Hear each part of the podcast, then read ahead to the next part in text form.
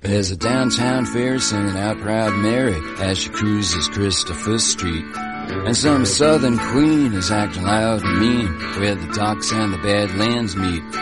This Halloween is something to be sure of. Especially to be here without you. There's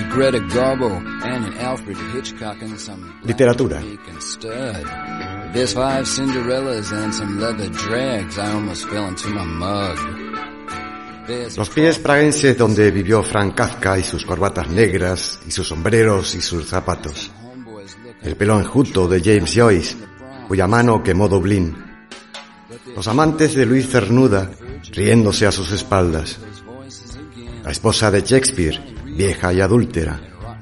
Los ojos verdes y estrábicos de la enfermera jefe de la clínica en que murió Nietzsche.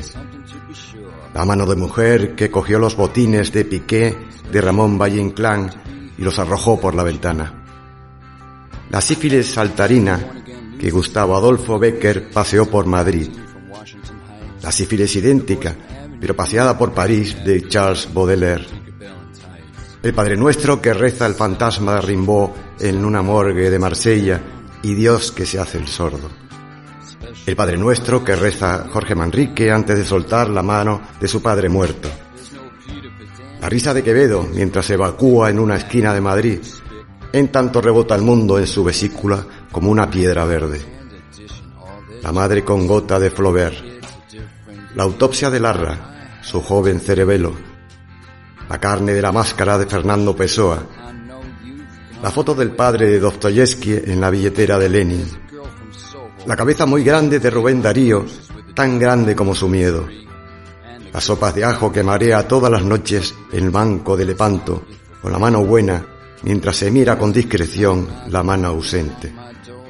Los cien kilos secos que Oscar Wilde exhibe por los cafetines de París con orgullo marchito. La mano que aúlla de Pablo Neruda. El cadáver de Cela servido con guarnición de ministros.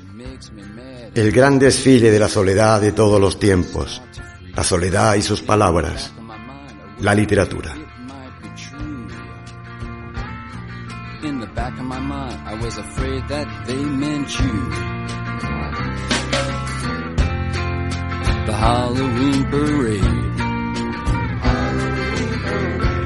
At the Halloween parade.